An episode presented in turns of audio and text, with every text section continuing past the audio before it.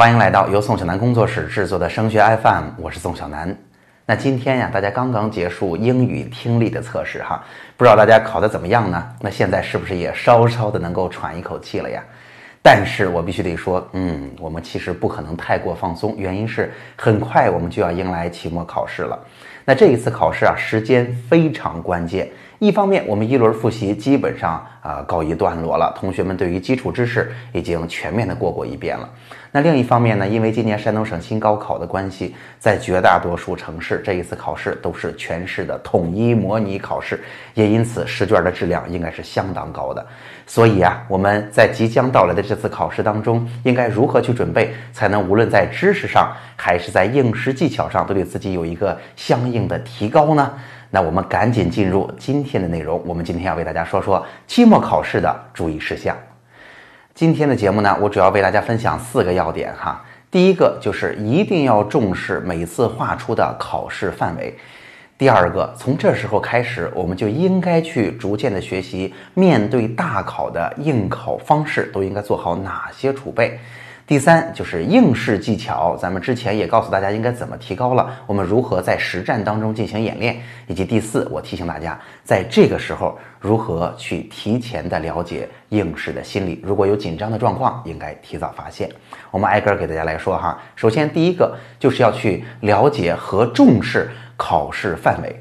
其实啊，我得这么说，有很多同学其实是完全不在乎这件事儿的，甚至呢，学校里边老师在复习的呃这个思想上的引导上，也经常说，咱们啊不要投机取巧，咱们就是把所有的知识都学会，要靠自己的实力，最后取得高分。但是我并不完全这么看哈，其实啊，每一次考试都是有相应的重点的，每一次考试都是有相应的范围的。那如果我们复习的关键部分花的时间集中在了考试要考的地方上，我们当然这次考试的成绩就会提高。而且，大家也知道，高考也不是考咱们所有的知识，也是在这当中抓出那些重要的，抓出那些跟我们考纲、跟我们新高考的改革方向一致的，更多的是考这部分内容。所以，对于考试范围有深入的了解，对于我们考试的结果是很有帮助的。所以，我要提醒大家哈，如果你们学校的老师会为你啊，在一轮复习这么浩如烟海的知识当中划定重点，哪些可能是这次考试的范围，老师是如何理解的，大家一定要把这个事儿听进去，并且认真的针对这个复习范围进行复习，这是一部分。第二部分，我想说的是哈，其实对于新高考来讲。大家一定要重视教研对于大家复习的贡献。什么叫做教研对于复习的贡献呀？就是大家班里的老师，或者你在课外辅导班找到的优秀的老师，哎，他经过一次两次的模拟，看到试卷之后。根据他这么多年的经验，他认为，哎，那考试在新高考当中提出的这种考试的策略来讲，那这些试卷是如何具体的落地的？出题者的意图可能会是什么样的？那虽然呢，现在我们没有来自这个北京的出题者可能来到我们面前告诉我们，哎，我们就是这么理解这个啊当初的政策的，所以我们出题啊就是这样一步步的思路过来考了这些内容。没有人给我们讲这些，我们只能自己去解读。但是，一个优秀的老师对于我们所考的知识范围，那些政策如何去从我们高中的知识点里边落地，最终变成高考题目？因为我的好朋友有很多是很优秀的高中老师，我从他们那儿能够得知，他们其实还是很有个人的看法的。所以，如果你周边的老师能解决这个问题，哎，你能够对于高考的考试重点、考试的知识范围有一个更清晰。更明确的把握，这显然对于我们高考是非常大的优势哈。所以第一个提醒大家，从现在这样的大考开始，就应该每一次都关注考试的重点和范围，这就是我们应该去关注的部分。第二，我想说的是，在这个时候啊，是需要我们去形成自己如何在大考之前去进行复习准备的这么个习惯的时候了。那这是什么意思呀？其实大家知道，整个高三期间，我相信大家的考试测验小考不断，但是真正大的考试没有几次。比如说高三上学期，我们有一次全省的统一模拟考，这一次的期末考，下一次三四月份还有一次全省的统一模拟考。那每个地市通常在高三下有一次、二次的模拟考以及高考，这些都是大的考试。那在大的考试之前，我们如何去调整作息？如何去正确的安排自己复习的知识量或者题量，以及给自己形成一个我已经准备好了，可以信心满满的上考场的这样一种感觉，这些都是非常关键的。那为什么在这时候是值得提醒大家开始形成这个习惯，有意识的去想这个问题呢？就是现在一轮复习结束了，基本上那大量的知识都已经过完了，那现在就需要我们运筹帷幄、统筹时间、统筹复习知识的量的时候了。那具体落地啊，说起来也不是很困难，常见的就两种情况。有的同学呢，就是啊，最后阶段需要呃全力的冲刺，自己也不休息，然后把时间安排的满满当当，甚至需要把所有的知识细节、所有的书呃都再翻一遍，包括把自己整理的错题，甚至都要再看一遍，甚至也要把老师说重点的题目再去划拉划拉，一直做到。考试当天的上午，哈，这是一种特别狠。那另外一种呢，就是同学们会把知识的框架给它拎出来，在大方向上，比如说，这就是老师所说的把书从厚读薄嘛，啊，比如说回归课本啊，回归自己的笔记啊，能不能把一个知识的一个学科的大框架给它弄完啊？用最精简的知识量，给自己创造一个我已经复习好了的感觉啊，这也是一种方式。通常啊，大家听完了不难理解，显然第二种是比较对的。但大家也能够理解，其实无论哪种做法，都是在为自己形成这个我准备好了的这种感觉而服务。所以啊，如果有同学还在从事着啊使用着第一种的方式，在这时候就应该识别出来，听懂我们在说什么，努力的给自己一个新的调整的方向的尝试啊，千万不要真的把精力耗到考前的最后一刻。那在这儿呢，当然也提醒大家。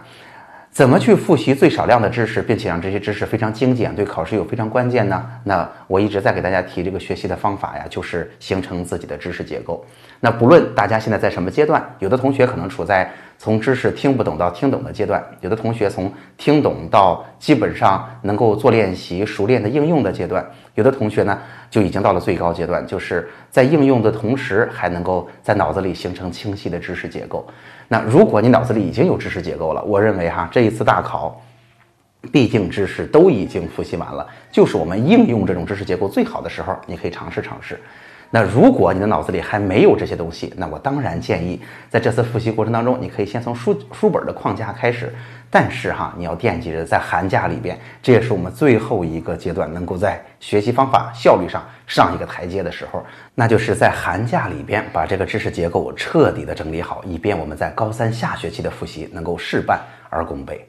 那下面要提醒的第三点就是咱们所说的应试技巧了。那今年啊没有了文综理综，所以应试技巧看起来没有那么关键了。但是我必须得说，应试技巧永远都是比知识拿分快的部分啊！只要你在考场上会怎么分配时间，解决了审题的问题，并且把计算和逻辑回答得更加规范，那其实我们就能够把已经会的知识的分数都给它拿到。所以啊，我之前也给大家说了。在考场上怎么去分配时间呀？好的方案是一个题最多啊花多久的时间？如果会做，就一气儿把它做完；如果不会做，就放过去。通常是一分钟或者两分钟。大家呀，仔细的安排一下时间，在平常的练习当中有意去做一做尝试，然后在考场当中扎实的应用就可以了。千万不要在考场上给自己规定，比如说第一个大题我做完应该在什么时候，第二个大题应该在什么时候。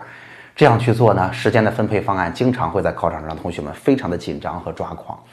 那再比如啊，我也提醒过大家，审题呢其实是新高考特别有意思的一部分哈。有的时候同学们看到题目不知道用怎样的知识作答。那如果啊在一轮复习里边审题没有掌握的特别好，没关系，你只需要把题目挑出来就好。因为一般二轮复习更多的是在解决这个问题。那当然，我之前也给大家说了。逻辑问题和计算出的问题呢，其实更多的在平常的做作业当中就能够有意识的把它训练好。那我也希望大家能够用好平常我们积累的经验，看看这一次能不能把呃运算，能不能把呃会的题的逻辑写的比较完整，从而把分数都拿到手哈。大家记得应试已经是现在开始把我们原来努力提高的部分落实到试卷上的过程了。第四，我想说的是咱们考试的心理状态。那在这儿啊，我必须得说哈，在高三上复习要结束的时候，一般同学们心里常出现的状况是比较疲惫，是学不动了。但是呢，在这时候相对来讲还是比较少出现我害怕、我紧张、我考试之前就发抖、就睡不好、就吃不好啊，甚至在考场上有肚子疼啊，甚至别人翻卷子、别人做题的速度都会影响我。其实，在这个时候出现这种状况，相应的比较少。那如果您没有这种状况，咱们就不用去提醒孩子哈，不用说，哎呀，你有压力吗？你可别有压力。本来孩子不紧张，也被我们说的紧张了。但是哈，我要提醒大家，如果孩子们已经有了这样的征兆，已经看起来在上考场之前非常有心理负担了。好，如果是这样哈，我要提醒您，现在咱们暂时不在应试之前去跟孩子做什么啊，任何的其他准备了，努力的给他减压就好。但是如果更早的在这时候就有了心理的负担，我提醒大家，一定是一个原因导致的，就是我很努力，但是我的努力不见结果，我的成绩起伏高低，我完全控制不住，我非常慌，一定是这样的状况。但是我想说，在寒假这个时候还来得及。我们还有机会去把相应的方法给到他，去把问题得到具体的解决方案，找到问题所在，去努力的让孩子有一个上升的空间。说实话哈，在这种时候呢，我认为，与其说我们去帮助他宽解心情，不如说到时候能够找到相应的办法，让他在考试当中一次两次能够五分十分的提高成绩，成绩拿到手，他立刻心里就不慌乱了。好，在这儿提醒大家，心理问题做好识别就可以了。好，那总结一下今天的节目呀，我们主要是为大家分析了一下，在期末考试即将到来的时候，我们在这个考试当中有哪些注意事项啊？因为有一些呢是一轮复习结束之后，终于我们的知识变得很完整了，我们可以去进行一些策略的考量了。那另一部分呢，就是我们现在可能有些同学提早面对和出现了一些问题，我们提早要把它识别出来。总体来说就是四点。第一个，大家在大考之前一定要重视学校或者老师各科划定的考试范围。第二个，大家在这时候已经要自己有这个意识，去形成大考之前怎么在身体、心理、知识上做好准备的复习习惯了。第三，当然是演练我们已经提高了的应试技巧，以及第四，在这时候去识别我们是不是有一些提前的心理压力。好，那今天的节目就到这儿。如果今天的节目让您觉得很实用，欢迎您把它转发给其他需要帮助的同学和家长们，也可以转到您的微信群。那节目最后仍然是我的个人微信二维码。如果您也有属于自己的问题，如果您也想向我提问，您可以扫描节目最后的二维码加上我，那我会在之后的节目当中为您解答。今天的节目就到这儿，我们下期再见。